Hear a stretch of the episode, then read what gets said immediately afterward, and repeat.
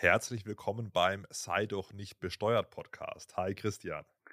Hallo Fabian, ich grüße dich und ich freue mich heute mit dir mal über Startup-Unternehmen und äh, ja, die beste Rechtsformwahl und vielleicht steuerliche Optimierung äh, zu sprechen. Ist ja ein spannendes ja, Thema, oder? im weitesten Sinne auch ein Start-up. Ja.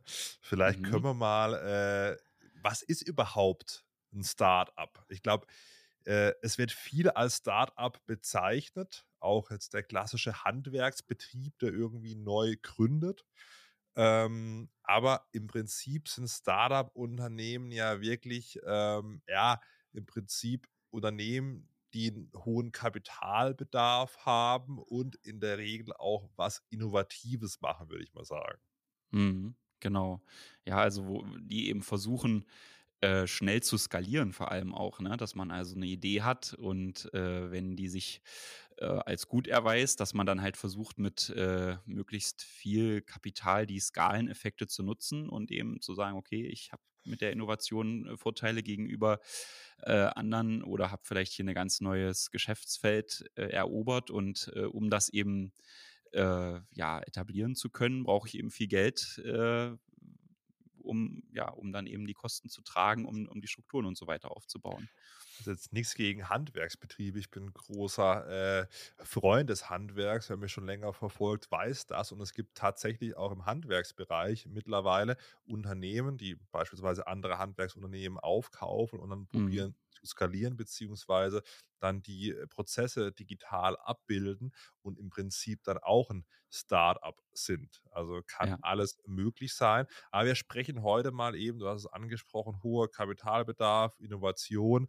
Ähm, ja, äh, Banken sind da vielleicht, ich habe selber in meiner Bank gearbeitet, ähm, so ein bisschen restriktiver. Mhm. Also kann ich vielleicht mal ein bisschen aus dem Nähkästchen erzählen, wie ich damals die Unternehmenskredite, die Gründungskredite vergeben habe. Ja, und so ist es heutzutage auch noch. Und ähm, ja, es Und sobald eigentlich da immer so, Startup drauf stand, hast du das Kreditbuch zugemacht, oder wie? da habe ich die gar nicht eingeladen.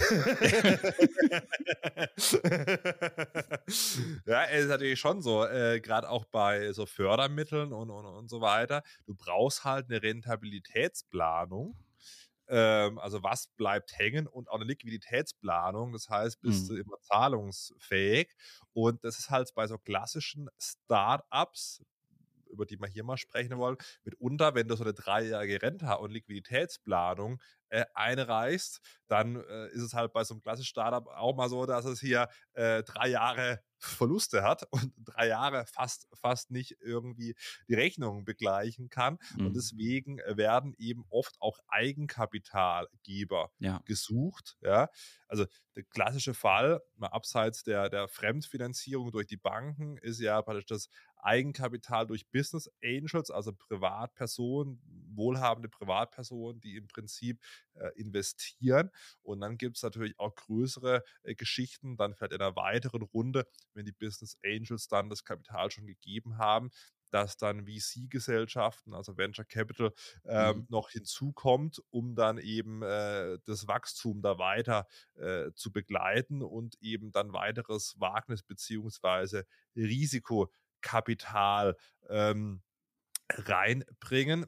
Das hat natürlich immer einen Preis. Man muss wissen, wenn man jetzt ein Unternehmen gründet und ein Kapitalgeber mit reinbringt, der macht es ja nicht, sagen wir, weil er so nett ist, sondern der Mhm. hofft oder wettet im Prinzip auf den Erfolg des Unternehmens und will dann Anteile, je nachdem, man nennt das so neudeutsch Runden, ja, je nachdem, wie viele Runden dann gemacht worden sind von so einer VC-Gesellschaft, äh, ist dann der Anteil des Gründers sehr verwässert, was auch steuerliche Effekte haben kann, wenn man da mal unter 15% Beteiligung rutscht bei beispielsweise einer eigenen Kapitalgesellschaft. Da wollen wir ein Mhm. bisschen drauf eingehen, was denn die beste Rechtsform oder gibt es die beste Rechtsform für Kapitalgesellschaften? Ja, ähm, und ähm, ja, wie kann man da investieren? Ja, Mhm, genau.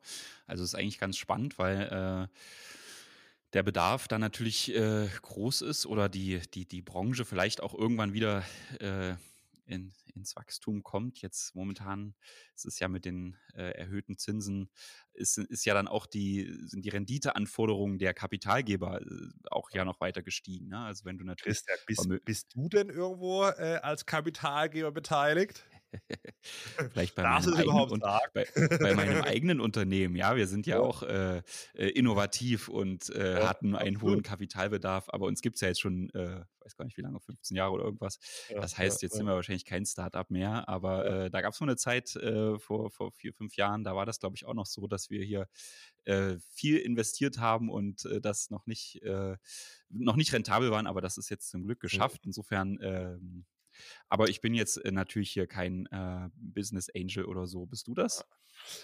Pff, Business Angel ist jetzt äh, übertrieben. Äh, ich bin äh, an einer Aktiengesellschaft beteiligt, die würde ich schon als klassisches Startup sehen, aber eher im Zuge dessen, dass ich da auch äh, im Aufsichtsrat bin, ähm, wurden mir da ein paar Anteile ermöglicht. Aber ist jetzt nicht so, dass ich jetzt da mit einer Million reingegangen bin. Also meine Anteile, ist die Curly AG, ja, wo ich im Aufsichtsrat sitze, sind bei 500 Euro.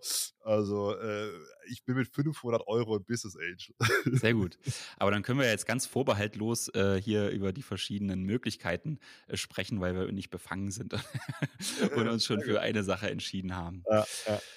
Also, wir haben ja gerade schon festgestellt, äh, Startups brauchen Geld. Äh, Startups mhm. brauchen Investoren ähm, aber es gibt ja vielleicht noch ein weiteres Argument, denn Startups machen am Anfang Verluste. Und mhm. äh, das sollte man vielleicht auch äh, mit äh, betrachten bei der Analyse, mhm. ja, welche, welche Rechtsform jetzt vielleicht die beste ist.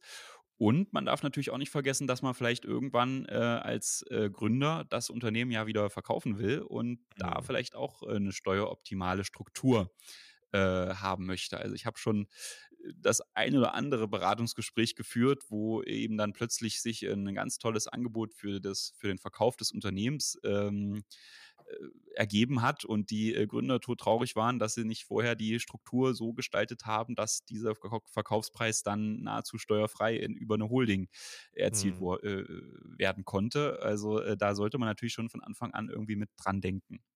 Mhm. Ja, und was mhm. steht zur Auswahl, Fabian? Was, was kann man eigentlich so machen? Äh, was, welche Optionen gibt es denn hier in Deutschland?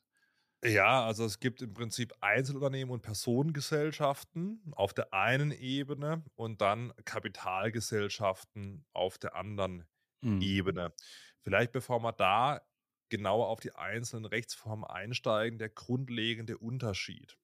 Bei Einzelunternehmen und Personengesellschaften als eine Säule will ich es mal nennen, mhm. da gilt das Transparenzprinzip. Das heißt, es wird auf Ebene des Gesellschafters besteuert oder der Gesellschafterin und nicht auf Ebene des Unternehmens. Also bei Personenunternehmen, Einzelunternehmen, Personengesellschaften, da rutscht es durch und wird dann auf der Ebene der Person besteuert, kann man mal so einfach sagen. Und bei der Kapitalgesellschaft als andere Säule, will ich es mal nennen, da ist es auf Ebene der Gesellschaft. Also wenn ich eine Kapitalgesellschaft, eine AG haben wir schon angesprochen, aber natürlich auch kleinere wie eine GmbH oder UG haftungsbeschränkt, da besteuere ich auf Ebene der Gesellschaft.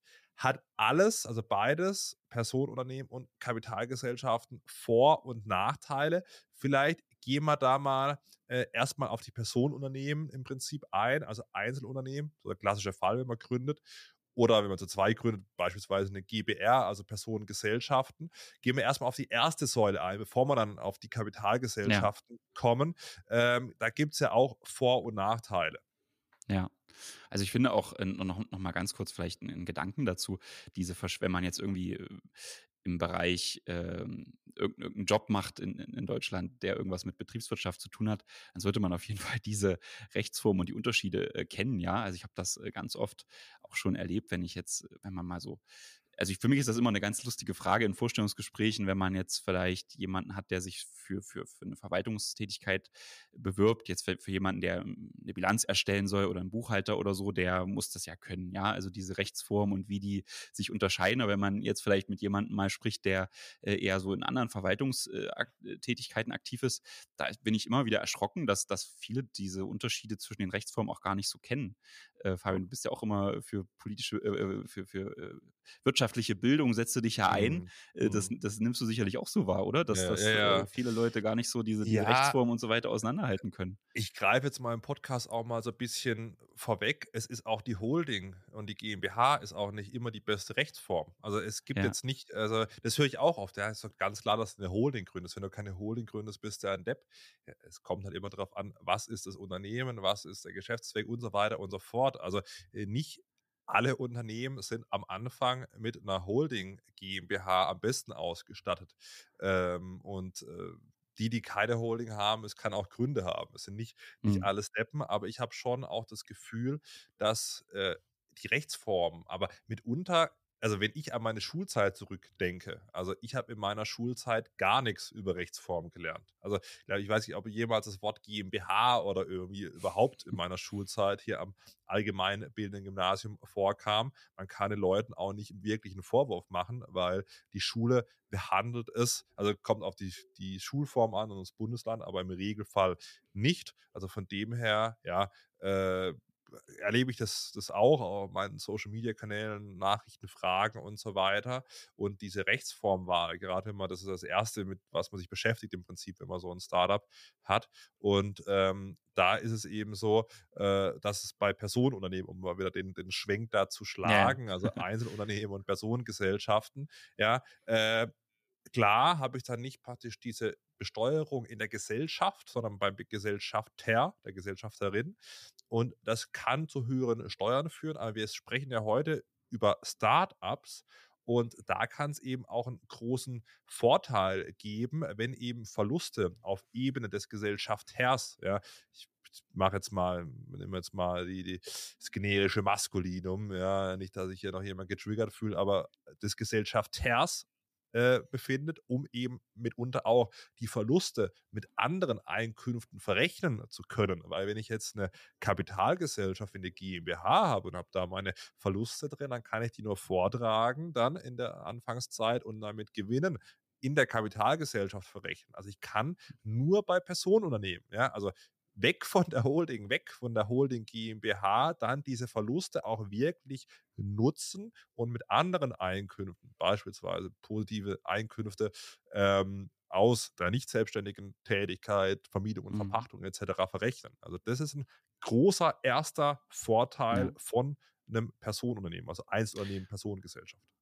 Und deswegen macht es vielleicht doch viel Sinn, wenn man jetzt äh, erstmal selbst äh, bis, zur, bis zur ersten Stufe die Idee vorantreibt und da vielleicht auch wirklich erstmal nur sein eigenes Geld investiert, ähm, dass man da eben wirklich als Einzelunternehmen startet, um dann äh, auch sagen zu können, okay, ähm, die Verluste, die ich da mache, die kann ich eben verrechnen. Wenn, wenn ich vielleicht nebenbei noch angestellt bin äh, oder wie du sagst, jetzt Vermieter oder so, dann kann man da nämlich schön äh, das Ganze miteinander verrechnen und man kriegt dann äh, noch eine ordentliche Steuergutschrift, ähm, weil man eben mit dem Start-up dann äh, Verluste erstmal fährt. Hm kann vielleicht sogar äh, die Verluste rücktragen, ja, mit, mit mhm. positiven Einkünften aus dem Vorjahr. Also da kann man bei einer GmbH beispielsweise oder auch bei einer Holding äh, GmbH nur träumen, ja. Ja, da werden die Verluste regelrecht gefangen, ja. Eingesperrt. Ja, ja, ja absolut. der also GmbH. Da, da wettet man auf den künftigen Erfolg dann. Ne? Also ja. das wettet man ja sowieso. Ja. Aber ja, äh, es gibt aber auch ein paar Einschränkungen äh, bei hm. äh, einer GmbH und, und Co. KG beispielsweise. Vielleicht sollte man, bevor man diese ja, nennen, das darfst du dann machen, äh, Christian, 15a äh, ESCG, aber du kannst vielleicht zur GmbH und Co. Die GmbH und Co. KG wird auch oft missverstanden als Kapitalgesellschaft, weil man sagt, okay, GmbH ist doch Kapitalgesellschaft, aber nee, die GmbH und Co. KG ist im Prinzip eine Kommanditgesellschaft äh, mit der Kapitalgesellschaft anbei, will ich es mal nennen, aber das ist eine mhm. Personengesellschaft, die GmbH und Co. KG. Die GmbH dient im Prinzip als Haftungsschirm. Ich habe in äh, problematisch bei einem Einzelunternehmen, bei einer Personengesellschaft. Ich habe halt die Haftung. Ja. Ich habe jetzt nicht wie bei einer GmbH, dass es auf das Gesellschaftsvermögen beschränkt ist, wenn es blöd läuft, ja, mal richtig was gegen die Wand fährt und ich habe vielleicht noch eine Bürgschaft unterschrieben bei der Bank, dann wird er auch durchgegriffen. Ja, kann natürlich auch bei der Kapitalgesellschaft passieren, ja, kommen wir vielleicht später noch dazu. Aber äh, für so Geschäftsrisiken nimmt man dann als Komplementär, also als Vollhafter der Kommanditgesellschaft jetzt keine, keine natürliche Person, ja, den Gründer beispielsweise, sondern ähm, die äh, GmbH. Also die GmbH dient dann praktisch so als, als Haftungsschirm, ist aber Mhm. immer noch eine Personengesellschaft. Und jetzt, Mhm. Christian, dein Take äh, zu den Einschränkungen 15a Mhm. ist die. Naja, ich, ich will es mal noch, ich will mal so Storytelling-mäßig das noch ein bisschen versuchen herzuleiten, weil unser Einzelunternehmer, der dann da gestartet ist mit seiner Idee, noch eine äh, ordentliche Steuergutschrift aus se- seinem Einkommensteuerbescheid bekommen hat. Wenn der jetzt eben sagt, okay, jetzt, jetzt will ich aber hier doch, jetzt muss es richtig nach vorne gehen, dafür muss ich folgende Mitarbeiter einstellen oder brauche ja noch, noch weiter Geld einfach. Ähm, wenn der jetzt eben sagt, okay, ich will jetzt hier so ein Business Angel oder so eine Venture Capital Gesellschaft äh, mit dazu nehmen, ja, und gebe also ein, ein, paar Prozent meiner Anteile ab, da kann der das als Einzelunternehmer ja gar nicht, ja. Also man kann ja nicht sagen, ich gebe an meinem Einzelunternehmen was ab, weil dann ist es kein Einzelunternehmen mehr. Und ähm, da, da kann man, dann steht man eben vor der Wahl, macht man jetzt so eine Personengesellschaft, wie Fabian gerade gesagt hat, zum Beispiel diese GmbH und Co. KG, oder eine, eine Kapitalgesellschaft. Und äh, so eine Personengesellschaft ist natürlich vom Handling, äh, gerade bei, bei kleineren Projekten oder wenn noch weitere Verluste zu erwarten sind, ist die eigentlich äh, auch deutlich einfacher und nicht so formalistisch wie so eine GmbH. Ja, da kann man also viel mehr regeln, viel mehr ähm, Regelungen im Gesellschaftsvertrag selbst sich ausdenken, beispielsweise zur Gewinnverteilung oder so, ja. Ähm, deswegen könnte man also sagen, man macht dann aus dem Einzelunternehmen zusammen mit dem Business Angel dann eine Personengesellschaft. Das Problem dabei ist, dieser Business Angel, der will natürlich auch äh, schauen, dass er irgendwo sein Risiko begrenzt. Und das äh, geht eben zum Beispiel nicht, wenn man jetzt sagen würde, man macht mit diesem Investor zusammen eine GBR, weil bei der GBR, da haften immer alle für alle Verluste, also mit dem gesamten Privatvermögen. Und das wird, wird wohl kein Investor mitmachen, ne? weil der will natürlich wissen, okay, ich investiere jetzt so und so viel, aber dann ist im Zweifel auch Schluss. Wenn das verloren ist, ist weg und ich muss dann nicht noch nachschießen oder so. Ja, das ist ja so ein bisschen das, das Risiko, das man vermeiden will. Und genau das wäre aber der Fall, wenn man jetzt die Rechtsform GBR oder OHG wählt. Das sind ja die, die Personengesellschaften.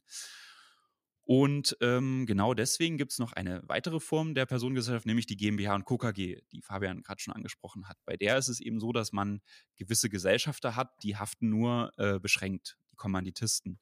Und genau das könnten dann eben diese äh, Investoren werden. Und aber bei einer, bei einer KG muss immer einer äh, unbeschränkt haften. Also so, ne, das ist der Komplementär dann. Und auch das will natürlich eigentlich am liebsten keiner machen, weil wer haftet schon gern unbeschränkt mit seinem gesamten Vermögen, also dem gesamten Privatvermögen auch. Und um das eben zu kombinieren, die ganzen Vorteile und die Nachteile auszuschalten, macht man dann die GmbH und Co. KG, weil der dann haftet nämlich die GmbH unbeschränkt und die wiederum haftet ja auch nur beschränkt, weil es eben dann eine Kapitalgesellschaft mit beschränkter Haftung ist. Also kompliziert, äh, aber auch äh, also zivilrechtlich, ja, aber auch steuerrechtlich, hat Fabian gerade schon angesprochen, ist jetzt auch nicht ohne, weil äh, da, wir haben ja gesagt, wir sind da immer noch bei der Personengesellschaft. Das heißt, man kann eigentlich immer noch diese Anfangsverluste schön nutzen und verrechnen mit den, mit den anderen Einkünften der Gesellschafter. Da gibt es aber eben durch diese Haftungsbeschränkung, die sich bei der GmbH und Co. KG eben zivilrechtlich ergibt, dann eine Einschränkung. Das ist der Paragraph 15a im Einkommensteuergesetz. Wenn die KG oder die GmbH und Co. KG dann so hohe Verluste macht, dass die jeweiligen Einlagen der Gesellschafter aufgebraucht sind, also das Kapital, was da zugeflossen ist, einmal, was da investiert wurde, wenn das aufgebraucht ist durch die Verluste, die, die einem zugeschrieben werden, dann ist auch Schluss mit der Verlustverrechnung. Dann können die äh, Investoren das auch nicht mehr mit anderen Einkünften verrechnen, sondern nur noch mit zukünftigen ähm, Einkünften dann erstmal aus der KG, bis das Kapitalkonto wieder ausgeglichen ist. Hm, hm. Äh, ja, also lange Rede, kurzer Sinn. Äh, spannende Rechtsform, aber auch mit vielen Hürden und äh, ist nicht ganz trivial. Absolut. Kann man, glaube ich, absolut. so sagen, ja. Genau. Sollen wir mal den Switch zur Kapitalgesellschaft machen? Ja, gerne. Mhm. Also, wir haben jetzt äh, viel über Verluste gesprochen. Äh, es gibt natürlich auch Gewinne. Ähm, bei den Gewinnen ist es so, vielleicht bleiben wir nochmal kurz bei den Personenunternehmen, also Einzelunternehmen, Personengesellschaften. Ähm, mhm. Bei den Gewinnen ist es so, es kann natürlich dadurch, dass man eben auf Ebene des Gesellschafters ist, ja, bis zu 45 Prozent plus Soli an Steuer bedeuten, wenn man wirklich mal ja. Im Millionenbereich irgendwie mhm. äh, Einkünfte hat. Ähm, bei der Kapitalgesellschaft ist eine eigene juristische Person, ja, also hat mit der eigenen Person, ja, also, also Max Müller oder mhm. Erika Mustermann, äh, nichts zu tun. Ja, ähm, und äh, es wird eben dann als, als eigene Gesellschaft versteuert. Es kommt immer so ein bisschen drauf an, ähm, ja, wie viel, ja, kommt auf den Gewerbesteuerhebesatz an. Da haben wir schon mal äh, in der Folge 30 damals ähm, ja, gegenübergestellt, aber man kann so sagen, Pi mal Daumen 30 Prozent Steuerbelastung. Ja? Ob ich jetzt 100.000, eine Million oder 10 Millionen an Gewinn habe, ja, ähm, ist egal. Das heißt, wenn man hohe Gewinne hat, kann eine Kapitalgesellschaft, eine UG, GmbH oder, oder, oder der AG auch ähm, sinnvoll sein. Mhm. Bei den Verlusten, wir haben es schon angesprochen, haben wir allerdings äh, den Fall, dass diese mehr oder weniger eingesperrt sind bei der GmbH. Die können vorgetragen werden, aber eben nicht irgendwie rückgetragen mit anderen Einkünften aus, keine Ahnung, mhm. Vermietung mhm. und Verpachtung. Also die sind da eingesperrt. Erster Punkt und zweiter Punkt, man muss mit der GmbH, das predige ich auch immer, dann wirklich, wenn man, keine Ahnung, man hat, lässt sich anstellen, man hat eine Ausschüttung, das schriftlich im Vorhinein mhm. ja äh, regeln. ist nicht so einfach wie jetzt bei einem Einzelunternehmen, dass man mal, keine Ahnung, mit, mit der äh, Firmenkreditkarte mal im Rewe einkaufen geht. Dann wird das mal als Entnahme gebucht irgendwie von der Steuerkanzlei und dann let's go. Also auf Ebene der GmbH, wenn ich eine Kapitalgesellschaft habe, muss ich genau schauen, was mache ich, wie ist mein Verhältnis zu der Kapitalgesellschaft. Und obwohl mir mitunter vielleicht am Anfang auch die Kapitalgesellschaft zu 100% gehört, ja, ich 100% der Anteile besitze, man muss es gedanklich immer so sehen, als ist es, ist es ja auch eine mhm. eigenständige Gesellschaft. Ja, also man, man kann und muss dann natürlich Verträge mit sich selbst schließen, also nicht mit sich selbst, als, als, als Vertreter der juristischen Person, als Geschäftsführer schließt man dann zum Beispiel einen Anstellungsvertrag mit sich selbst als Gesellschafter und Geschäftsführer. Ähm, das ist natürlich äh, formalistisch. Andererseits hat es natürlich auch Vorteile, weil man eben diese Verträge mit sich selbst in Anführungsstrichen schließen kann. Das geht natürlich beim Einzelunternehmen nicht. Äh, das will ich auch nochmal sagen. Das äh, hm. habe ich leider schon zu oft gesehen, dass äh, irgendein Einzelunternehmer irgendwas an sich selbst vermietet oder so. Ähm, mhm. Das klappt natürlich nicht, ja. Also das ist einfach zivilrechtlich und damit auch steuerrechtlich ausgeschlossen, dass man äh, sich selbst was vermieten kann als, als Einzelunternehmer. Äh, will ich einfach nochmal mit sagen, weil ich es leider schon zu oft gesehen habe, dass es trotzdem gemacht wird und dann natürlich nicht anerkannt wird. Ja. ja. Sollen wir nochmal über die Verluste sprechen, oder? Hast du noch einen, Punkt? Wenn, wenn, du gerade, wenn du gerade einen Punkt angesprochen hast mit den Verträgen, Vermietung, aber natürlich auch äh, Anstellungsverträge, ja, mhm. das finde ich immer auch ganz schnucklig irgendwie, wenn dann also, ich habe jetzt einen Vertrag oder so, ich zahle mir jetzt ein Gehalt. Also, wie? So, du musst halt einfach deine, deine Einkünfte aus deinem Gewerbebetrieb versteuern, ja, mhm. so. Mhm. Klar gibt es da Namen und so weiter und so fort, aber äh, es ist jetzt nicht so, dass man dann praktisch sich anstellt als Geschäftsführer und sich ein ganz reguläres Gehalt von der Gesellschaft bezahlt. Das kann man nur wirklich bei den Kapitalgesellschaften so machen. Ja? Mhm. Genau. Ja, wenn man jetzt also diese Verluste dann, mal angenommen, man entscheidet sich jetzt am Anfang schon so eine GmbH zu gründen äh, und da fallen eben diese Verluste an.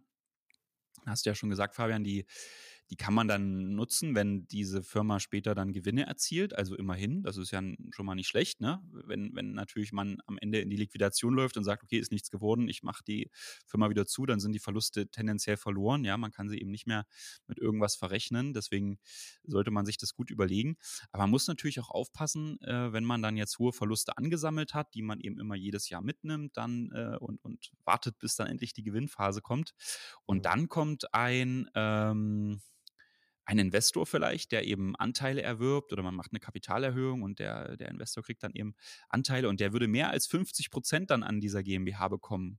Dann äh, fallen die Verluste ja auch weg. Das, äh, das muss man natürlich auch im Blick behalten, dass man da ähm, sich was überlegt, eine Gestaltung vielleicht, äh, dass diese Verluste nicht untergehen. Da gibt es diesen 8c im Körperschaftssteuergesetz, den mhm. mhm. schädlichen Beteiligungserwerb. Ja, da gibt es ein paar, paar Ausnahmen zwar noch, aber klar, das muss man, muss man im Blick behalten. Ich würde mal einen Schritt zurück, weil bevor man irgendwie auf ein 8c kommt, ist, glaube ich, für das mhm. Verständnis nochmal wichtig, dass man äh, versteht, äh, also ein Gehalt bei einem, bei einem Einzelunternehmen oder bei der Personengesellschaft, das mindert nicht den Gewinn. Ja, weil das, ja, mhm. das erlebe ich auch so oft in den Nachrichten und in den Fragen. Ja, ich habe jetzt ein Gehalt gezahlt. Also ein Gehalt mindert nur den Gewinn von der Kapitalgesellschaft. Ja. Und da kann man halt dann auch ein bisschen äh, flexibler sein. Wir haben jetzt viel über Verluste gesprochen, aber irgendwann will das Startup vielleicht auch mal Gewinne machen oder sollte es, um überleben zu können langfristig.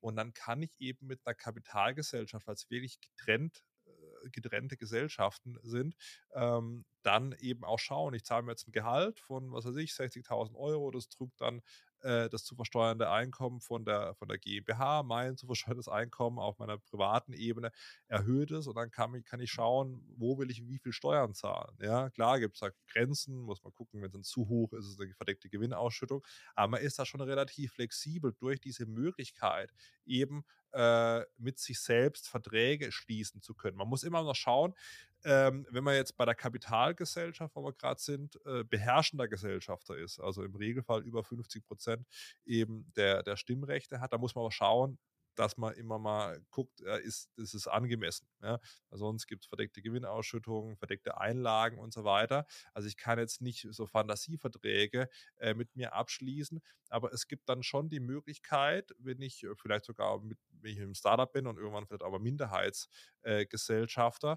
dann mir auch so schöne Sachen wie, ein, keine Ahnung, jetzt einen Corona-Bonus auszuzahlen oder andere schöne äh, Geschichten, die äh, das äh, zu versteuernde Einkommen der GmbH drücken und aber äh, bei mir steuerfrei Einkommen. Also das geht nicht bei äh, der Kapit äh, bei der bei der äh, beim Einzelunternehmen oder der Personengesellschaft. Das geht nur bei der Kapitalgesellschaft. Also von dem her, mhm. das ist ein, aus meiner Sicht ein großer großer Vorteil auch ähm, der GmbH. Mhm. Ich glaube, deswegen geht ja auch die Tendenz dahin, dass wirklich kleinere Unternehmen äh, vielleicht auch dann erstmal als Einzelunternehmen starten oder als sich dann vielleicht auch zur Personengesellschaft zusammenfinden. Aber die großen Unternehmen äh, sind ja dann schon eher äh, Kapitalgesellschaften, weil es eben auch einfacher ist, vielleicht Investoren zu gewinnen, weil es eben formalistischer ist. Das ist dann aber auch nicht so schlimm, wenn man eine gewisse Größe erreicht hat und weil man eben auch klar regeln kann, wer bekommt was für welche Leistung. Ja, eben wie zum Beispiel für die Geschäftsführungstätigkeit gibt es dann eben das und das Gehalt. Und man kann ja zusätzlich noch als Gesellschafter dann an Ausschüttungen partizipieren, aber es ist eben alles deutlich klarer geregelt. Ähm, das ist dann der, der, der große Vorteil der Kapitalgesellschaft und es gibt tendenziell auch mehr Steuergestaltungspotenzial, so wie du das jetzt gerade schon angedeutet hast. Das würde ich auch mhm. so unterschreiben, dass das äh, bei der Kapitalgesellschaft schon eher äh, geht. Ne? Komma aber jetzt für die erste Phase von so einem Startup-Unternehmen, ja, was jetzt äh, vielleicht von hohen Anlaufverlusten auch geprägt ist, da ist ja nicht unbedingt dann die Kapitalgesellschaft die beste ja, Rechtsform. Genau. Aber das Gute ist, man kann ja dann auch noch dahin wechseln, ja. Äh, ja. Ähm, wir haben ja auch, da können wir vielleicht nochmal an unsere Folge 7, ich habe es gerade mal ausgedrückt, äh, verweisen, diese großen Vorteile, die sich bei Holdingstrukturen ergeben. Mhm. 1,5 Prozent Steuer nur äh, für den Verkauf der Beteiligung sind da möglich. Ähm, und um dahin zu kommen, ähm, kann man natürlich dann auch noch Schritte äh, unternehmen. Wenn man jetzt zum Beispiel als mhm. Einzelunternehmer oder Personengesellschaft gestartet hat, kommt man immer in diese, oder es gibt vielleicht gewisse Gestaltungen, wo es schwierig wird, aber äh, man kommt tendenziell immer in diese Holdingstruktur noch rein. Und ähm, nach einer Sperrfrist von sieben Jahren, die man abwarten muss, äh, kann man dann auch seine Beteiligung wirklich vollständig äh, steuerfrei oder nahezu vollständig steuerfrei für diese nur 1,5 Prozent Steuern äh, verkaufen. Da verweise ich nochmal auf die Folge 7. Absolut. Und deswegen gehen ja meistens auch die Investoren eben mit einer Kapitalgesellschaft rein, ja, und beteiligen sich dann über eine Kapitalgesellschaft. Also ich kann vielleicht mal von der Curly AG sprechen, wo ich beteiligt bin, da sind dann noch ein paar andere äh, beteiligt, ja. Ähm, und ich weiß gar nicht, ob da überhaupt einer der Investoren überhaupt privat beteiligt ist. Also ich glaube, zwei oder drei sind über Stiftungen beteiligt, ja. Und dann äh, die anderen äh, meinen nicht alle über vermögensverwaltende GmbHs. Also da sieht man schon, dass natürlich dann auch, klar kann man jetzt sagen, okay, machen eine Personengesellschaft irgendwie, äh, ist bei den Anfangsverlusten die bessere Rechtsform, aber wie ist es denn, wenn Investoren eben dazu gelockt werden sollen? Also würdest du dich äh, bei so einem sehr unsicheren Startup privat beteiligen, Christian? Es kommt halt jetzt drauf an, ja, wenn das jetzt eine GmbH wäre, ist man ja als GmbH-Gesellschafter von einer möglichen Haftung ähm, dann doch geschützt, weil man eben nur mit der Einlage haftet. Ähm, da würde ich jetzt zumindest aus diesem Gesichtspunkten keine Bedenken haben. Aber wenn es natürlich darum geht, äh, dass ich da äh, vielleicht irgendwann auch wieder aussteigen will, dann würde ich das schon äh, über meine äh, GmbH machen, damit ich dann eben auch, äh, wenn es dann zum Exit kommt oder ja, die Möglichkeit des Verkaufs besteht, das dann natürlich nicht ähm, versteuern muss oder eben nur mit, mit diesen 1,5 Prozent. Und man muss ja auch sagen, so eine GmbH-Beteiligung, wenn die jetzt wertlos wird, ja, weil das eben vielleicht nicht geklappt hat und man ist da privat beteiligt, ähm, da gibt es ja auch äh, Einschränkungen, diese Verluste dann äh, geltend zu machen. Kommt wieder ein bisschen darauf an, wie hoch man beteiligt war und so.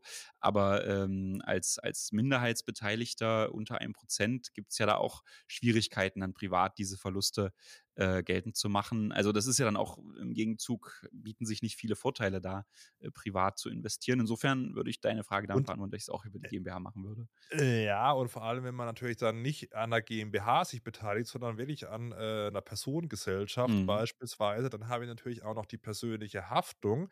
Und äh, je nachdem, wie die Verträge unterschrieben worden sind, äh, beziehungsweise der Gesellschaftsvertrag, kann dann, wenn wir Schwierigkeiten aufgeben, dann auch der Investor beispielsweise mit dem seinem Privatvermögen dann irgendwie ins Spiel kommen und dann da auch haften müssen. Und meistens sind ja so Business Angels dann, äh, sagen wir mal, Personen mit äh, schon einem ordentlichen Vermögen und die haben meist auch keinen Bock, sich über irgendwie als mhm. Privatperson einer Personengesellschaft zu beteiligen. Das heißt, man ja. sieht schon, bei der Rechtsformwahl ist mir immer ganz wichtig, habe ich auch in meinem Buch geschrieben, es gibt nicht für alle Lebensphasen die richtige oder Unternehmensphasen die richtige Rechtsform. Es kommt auf viele verschiedene Punkte an. Wir haben jetzt viel über Verluste gesprochen äh, oder über Beteiligung. Also es kommt drauf an. Es, man kann nicht sagen, für mich oder generell ist es Personenunternehmen äh, besser, also Personengesellschaft, Einzelunternehmen oder eine Kapitalgesellschaft. Man muss immer verschiedenste äh, Punkte äh, da abwägen. Ja, was, was ist da die äh, beste Rechtsform? Und es gibt eben nicht äh, aus meiner Sicht die eine beste Rechtsform. Ich habe jetzt gerade parallel mein Buch aufgeschrieben, da habe ich mal auf Seite 155, kann ich jedem empfehlen, wer es noch nicht hat, äh, Na, dann die Kriterien, mal was. ja, die Kriterien zur Rechtsformwahl. Ich habe dann eben auch das, was ich gerade gesagt habe, es gibt nicht die eine richtige Rechtsform. Und da habe ich mal auf Seite 155 so ein paar Geschichten aufgeschrieben, was ich steuern. Wir hatten es jetzt mit der Verlustverrechnung. Es gibt natürlich auch Punkte Tesorierung, Ausschüttung, ja, Eigentum von Betriebsgrundlagen, Rechtsbeziehungen, haben wir auch schon gesprochen, Gesellschaft, Gesellschafter, Veräußerung haben wir auch schon angesprochen von Beteiligung, aber es gibt natürlich auch rechtliche Gründe, Beteiligungsmöglichkeiten haben wir angesprochen. Dann die Geschäftsführung, ja, haben wir angesprochen, ja, äh, fremde Geschäftsführer beispielsweise, Haftung, ja, äh, haben wir auch schon angesprochen, Kapital, Arbeitnehmer, äh, aber auch bei der Rechnungslegung, wenn ich eine Kapitalgesellschaft habe, ja, habe ich Publizitätspflichten, dann, äh, je nachdem wie groß es ist, Prüfungspflichten, Bilanzierung haben wir angesprochen, Konzernrechnungslegung und so weiter und so fort.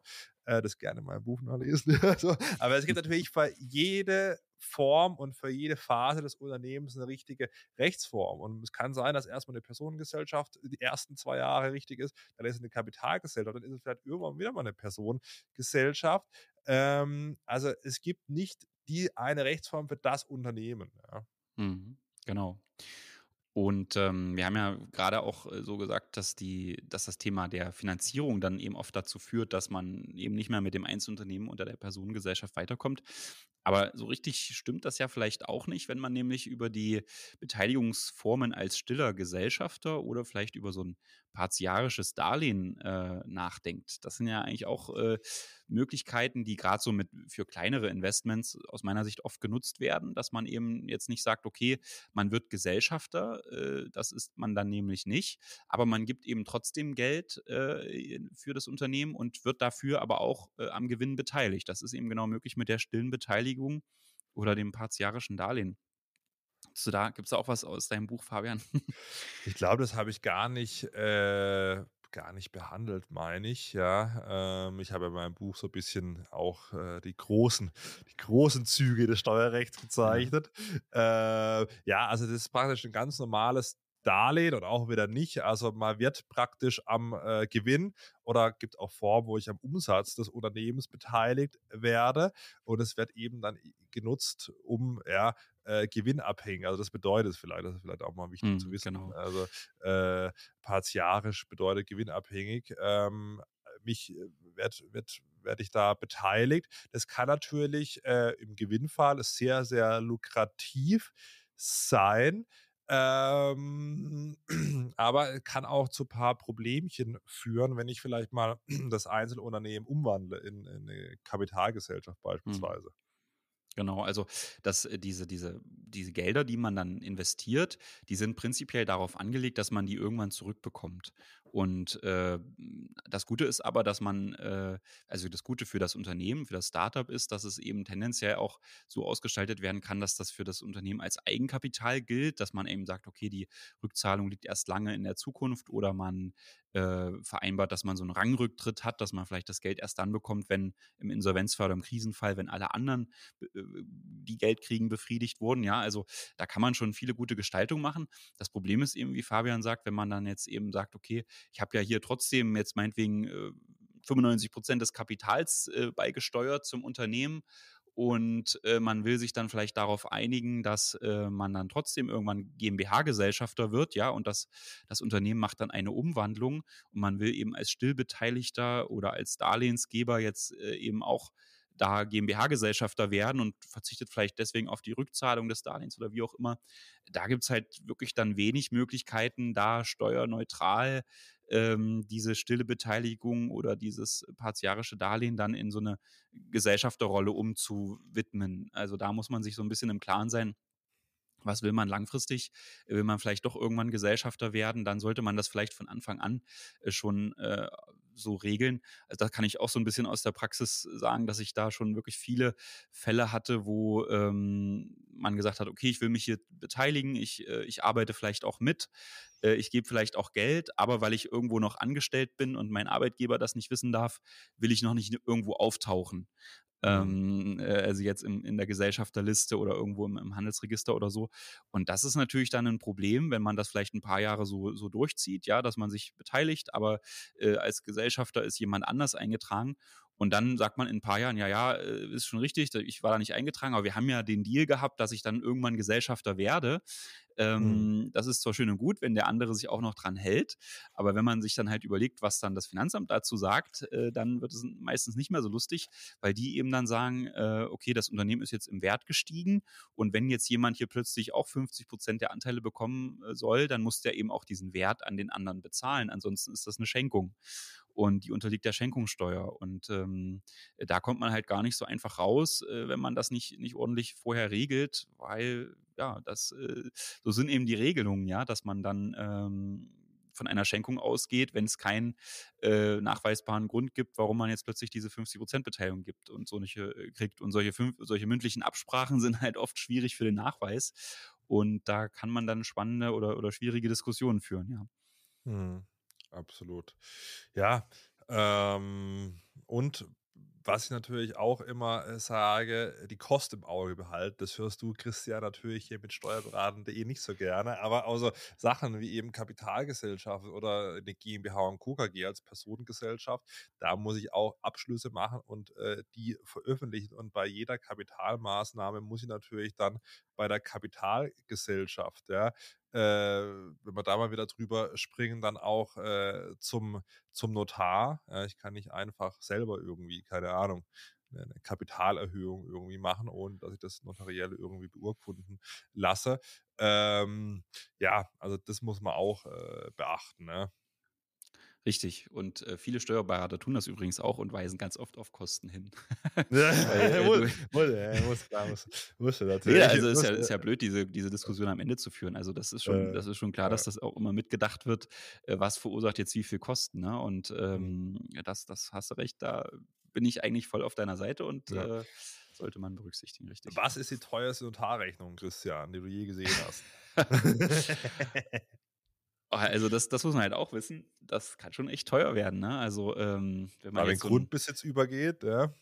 Äh, also erstens das, dann sowieso noch. Dann gibt es ja auch noch, also kommt ja vielleicht auch noch die Grunderwerbsteuer dazu, wenn man dann so, mhm. ein, so einen Share-Deal macht. Ähm, aber selbst bei, bei GmbH-Anteilen, äh, da, also jeder, der das schon mal gemacht hat, der wird dann irgendwann immer vom Notar gefragt, ja, wie hoch ist denn der Unternehmenswert äh, für ja. der, des, der Unternehmens? Genauso hoch wie das Stammkapital ist halt die richtige Antwort. ja, ich glaube, da, da, kommen dann viele Unternehmer ins Schwitzen, wenn die diese Frage beantworten müssen, weil sie, äh, oder vielleicht spätestens danach kommt dann das böse Erwachen. Also wenn man da äh, eben jetzt zum Beispiel sagt, mein Unternehmen ist, ist eine Million wert, Äh, und da werden dann Anteile übertragen, vielleicht ja die Hälfte oder so. Also da kann man schon äh, mit einer Notarrechnung rechnen, die sicherlich so im Bereich von 10.000 Euro liegt. Ja, das, das darf man mhm. auch immer nicht vergessen, äh, dass dann so kleinere Transaktionen äh, schnell teuer werden. Ich weiß gar nicht, ob das reicht bei einem Unternehmenswert von einer Million, 10.000 Euro mhm. Notarrechnung. Ich glaube, das ist sogar ein bisschen niedrig mhm. gegriffen. Ja, ja. Ähm, also, ich, ja, Notare sind wichtig und das ist eine gute ja. Institution, aber wenn man immer sagt, Steuerberater werden, äh, mhm. äh, werden bei der Abrechnung sehr hoch, äh, dann glaube ich, müsste man sich mal die eine oder andere Notarrechnung anschauen. Ich habe tatsächlich neulich mal äh, einen GmbH-Anteil gekauft und habe dann auch die Gesellschaft hat dann die Kosten äh, getragen und ähm, da muss man dann auch eine Bilanz einreichen, weil Notar sich nicht verarschen lassen wollte. aber Bilanz ist ja noch gut eigentlich, ja. Ja, ja, ja, ja, ja, ja aber ja, äh, das stimmt, ja, das stimmt. Äh, genau, ja, vielleicht nochmal. Oder warst du auch erschrocken von, von, von, der, von der Rechnung? Nee, nee, es ging, es ging, tats es ging tatsächlich. Äh, es war jetzt nicht so dramatisch. Ich habe schon spektakuläre Fälle ähm, mitbekommen, wenn es um Übertragung von Immobilien äh, sich gehandelt mhm. hat, wenn da mal ein paar Objekte gleichzeitig übertragen werden müssen in einem Termin, dann kann schon mal ordentlich scheppern. Ne? Ja, naja. Äh, genau. Also wird Zeit für die Blockchain. Ja, ja, ab, äh, absolut. Da ersetzt. Aber ich glaube, da ist noch ein langer Weg hin. Äh, da ist tatsächlich noch ein äh, langer Weg hin.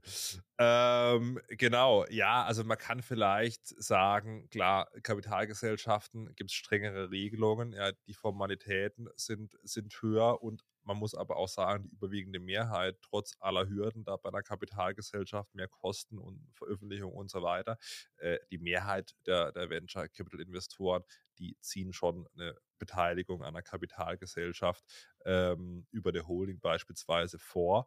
Ähm, hm. Dafür noch ein Wort, wir haben es in der angesprochenen Folge äh, auch über die Holding zwar genannt, aber man soll zumindest dann auch 15 Prozent beteiligt sein, wenn man über eine Holding äh, GmbH an einer anderen operativen GmbH beteiligt ist. Warum?